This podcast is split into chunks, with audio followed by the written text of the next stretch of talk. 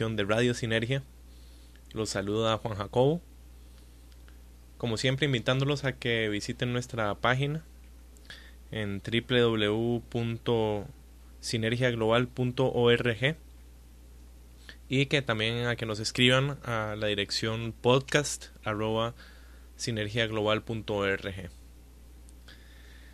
Para el episodio de hoy quisiera hablarles de algo que sin lugar a dudas nos está afectando a todos y es la crisis económica mundial.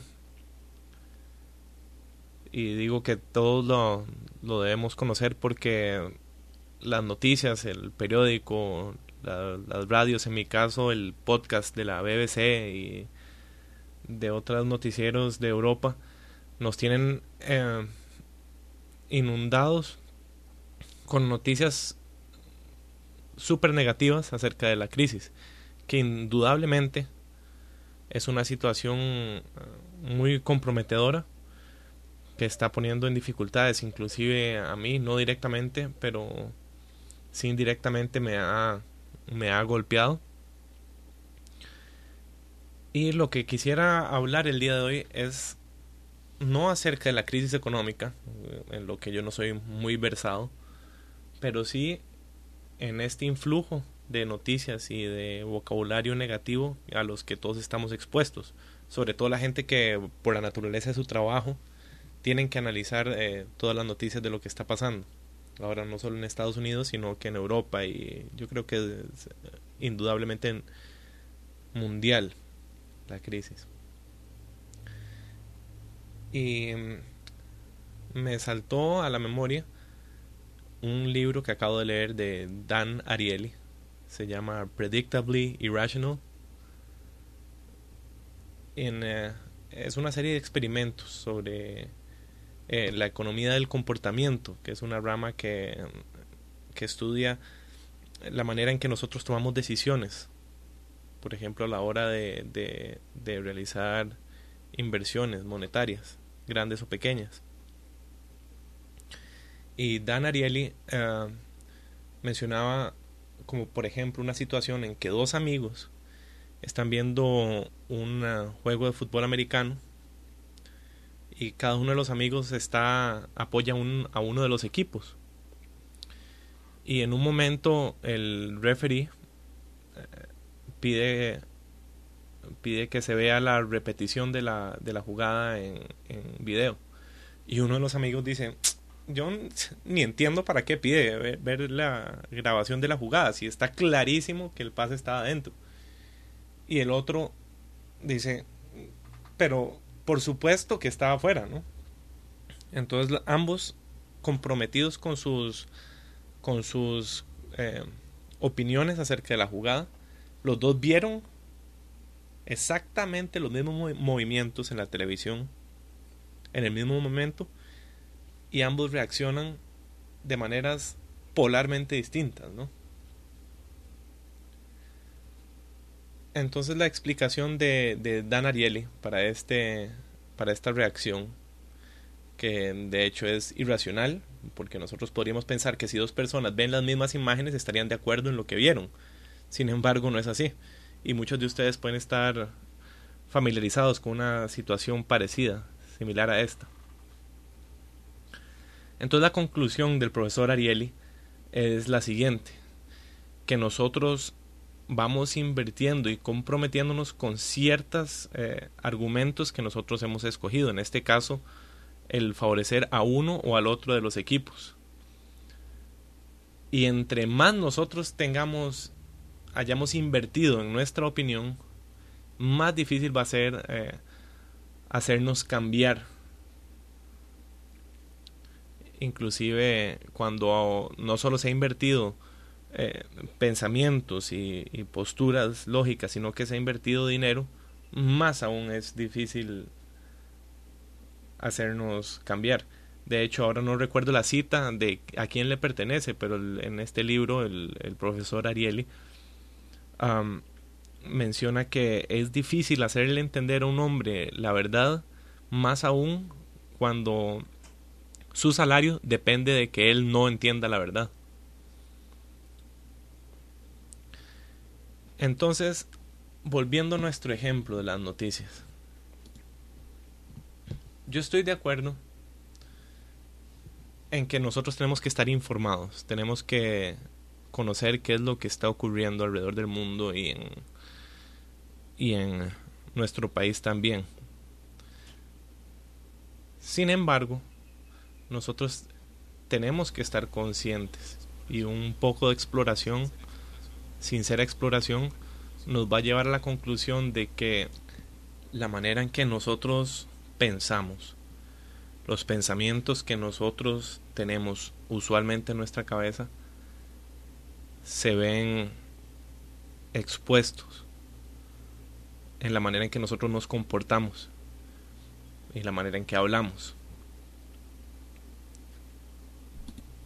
Visto de otra manera, las opiniones o lo que nosotros hablamos no es la realidad objetiva, si es que hay alguien que realmente pudiera poner la realidad objetiva en palabras. De hecho, nosotros conocemos y diferenciamos la personalidad de nuestros amigos porque los conocemos, por ejemplo, con las opiniones que usualmente pueden tener.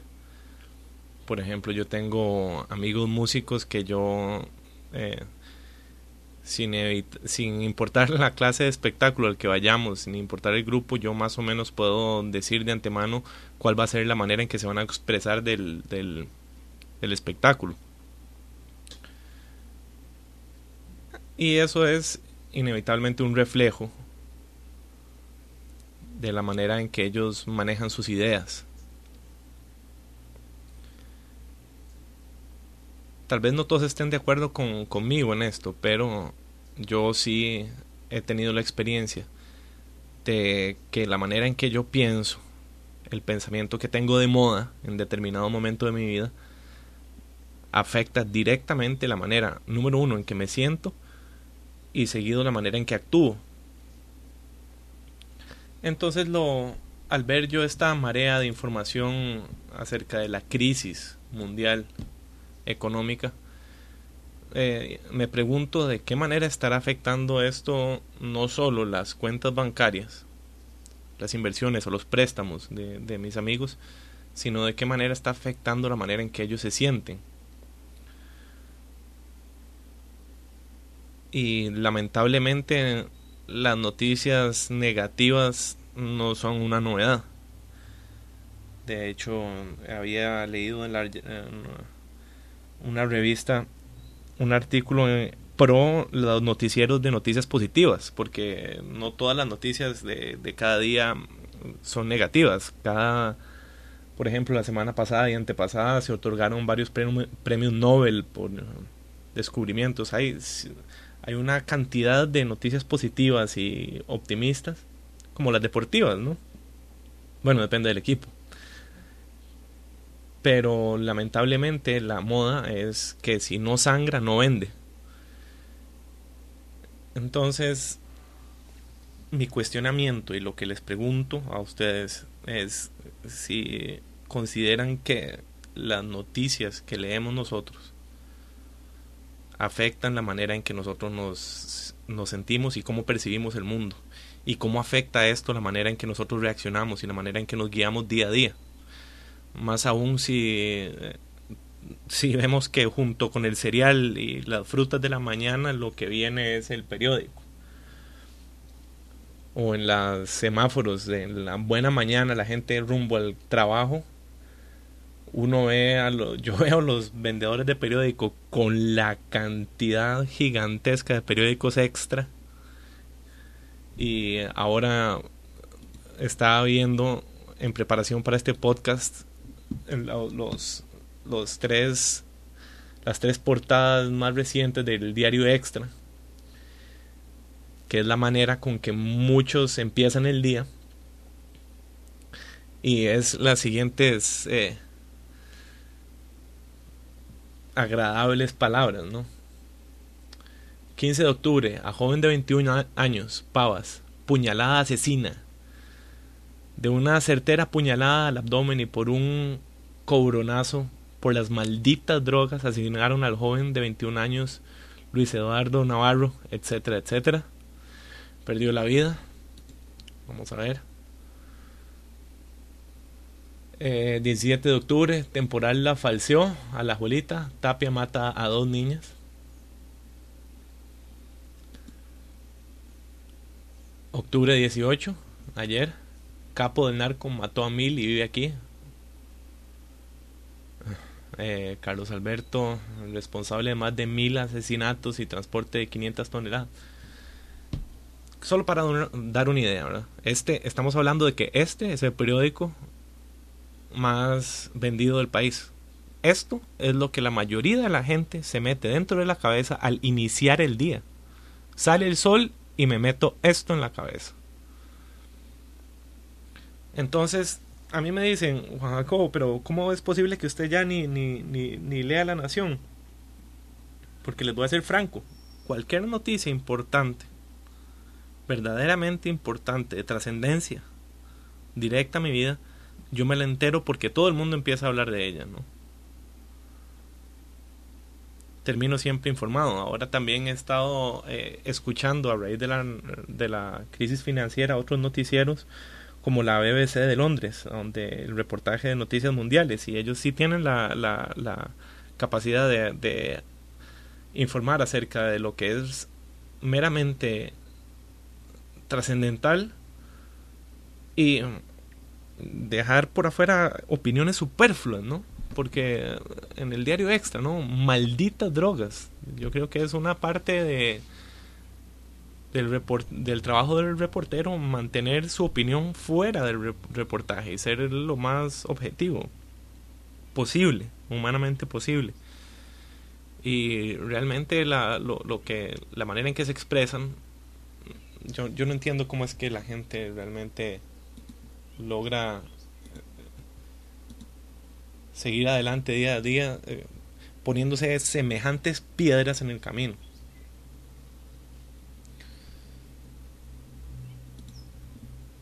Eso por el lado negativo. Ahora, también hay un un extremo positivo, ¿verdad? A la manera en que nosotros podemos ver la, la vida y la manera en que podemos distorsionarlo. Podemos distorsionar hacia el extremo negativo o hacia el extremo positivo. Por ejemplo, eh, hablando nuevamente del documental The Secret, El Secreto, ellos recomiendan las afirmaciones acerca de los objetivos que nos hemos planteado como si ya las tuviéramos, como si ya se hubieran cumplido. Ahora, eso siempre me, me, pareció un toque extraño, ¿no? Y sí, efectivamente esa sospecha se confirmó hace, hace poco, cuando leí el libro de, de Robert Fritz, que casualmente es uno de los mentores de varios de, la gente, de los eh, autores que aparecen en The Secret. Y él menciona que las afirmaciones tan radicales no sirven por sí solas, porque si yo estoy enfrente de una situación negativa y constantemente me estoy repitiendo como un mantra, la situación es tan buena, estoy tan feliz porque la situación está buenísima y lo que ven mis ojos y lo que está afuera realmente es una porquería. Entonces el señor Fritz dice que sin lugar a dudas hay una parte dentro de nuestro cerebro que no va a estar convencida y que va a brincar y que en su experiencia es uno de los efectos que más causa que la gente eh, deje el, el, camino creativo, que abandone los proyectos. Cuando yo tengo una afirmación radicalmente necia acerca de una situación que, que no es. El, eh, este autor sí recomienda el uso de afirmaciones, pero contrapuestas con la situación actual.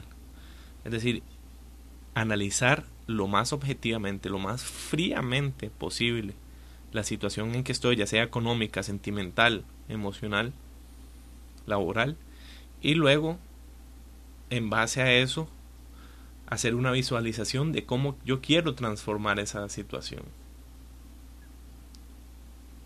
Para así eh, lograr el efecto de, de una liga, que cuando supongamos que yo tengo una liga elástica y le meto los dos dedos índices de las manos y los empiezo a separar. La tendencia natural de la liga es volverlos a unir. Entonces el señor Fritz eso es lo que eso es lo que recomienda. Nosotros tener en un dedo la visualización de lo que es de la situación actual y en el otro dedo forjarnos una idea utilizando la herramienta de la imaginación forjarnos una idea de a dónde queremos llegar a ir. Y que la tensión entre estos dos puntos va a ser lo que va a lograr movernos.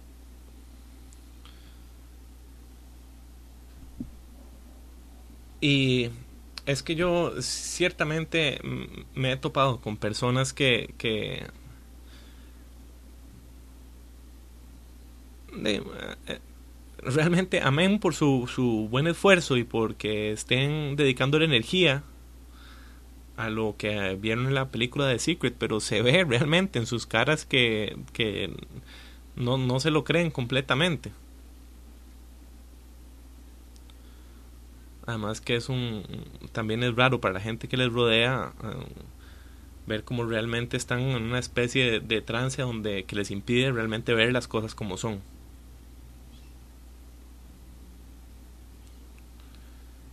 Entonces vemos aquí dos tipos de vendajes de los ojos.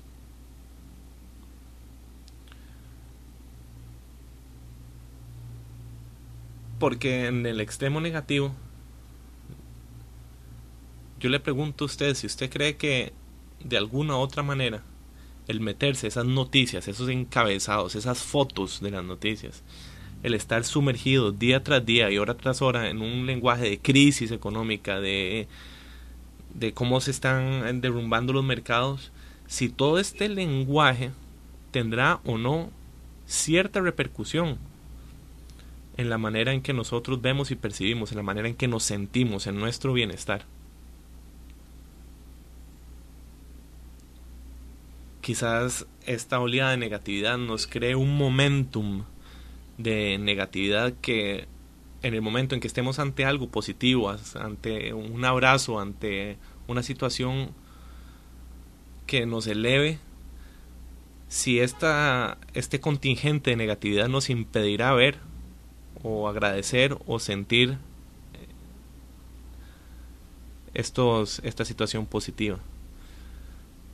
Por el otro lado, cuando nos eso es en el extremo donde nos tapamos los ojos con una venda negativa. Cuando nos convertimos en pitufo gruñón. El extremo positivo es cuando estamos eh, completamente emborrachados por las afirmaciones y porque todo tiene que estar bonito que realmente no nos movemos. Y, y todo se empieza todo o sigue igual o empieza a derrumbarse y uno está como como un loquito pues, afirmando que estoy tan agradecido, tan feliz y contento de que todo esté tan bien.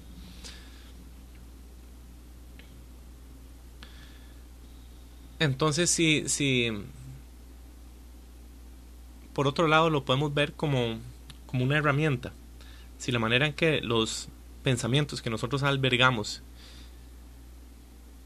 y que sostenemos influye en la manera en que nos comportamos, esto también lo podemos utilizar como una herramienta. Una herramienta para moldear nuestro comportamiento hacia donde efectivamente queremos llegar.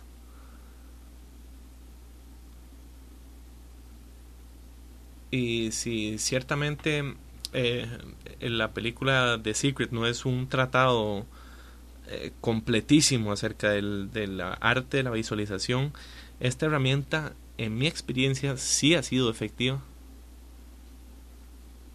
Siento que en este momento yo estoy en un momento donde me siento capaz de sobrellevar una etapa de negatividad por medio de ejercicios prácticos. Y creo que el salirme de la oleada de, negatividad y de un solo punto de vista, que es el que está de moda, el salirme voluntariamente mediante cierto ejercicio, me ha servido para, para tener por lo menos una opinión distinta y no unirme al, a la marejada de miedo o temor. Que me parece que es uno de los sentimientos que en mi experiencia es de los que más me perjudica el ánimo y, las ganas de, de seguir adelante. Entonces, para aquellos que, que estén interesados en, explorar un poco más este tema acerca de las cómo las, los factores externos afectan nuestra, nuestro comportamiento, les invito a explorar en la internet acerca de este libro, Predictably Irrational. El el autor se llama Dan Ariely. Eso se escribe D-A-N. Y el apellido se deletrea eh, A-R y latina E-L-Y. Dan Ariely. En este libro explora otros experimentos más, otras situaciones a donde nuestro comportamiento se afecta las decisiones que tomamos se afectan por eh, factores externos, ya sea opinión de los demás o opinión de los medios.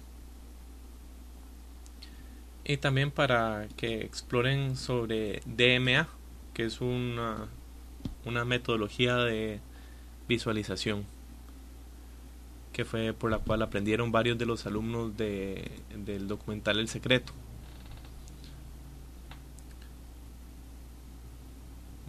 Muy bien. Entonces, si tienen alguna opinión acerca de este podcast o sobre cualquier otro, por favor no duden en escribirme a podcast.sinergiaglobal.org. Hasta el próximo episodio, se los saluda la moto y también Juan Jacobo. Muchas gracias.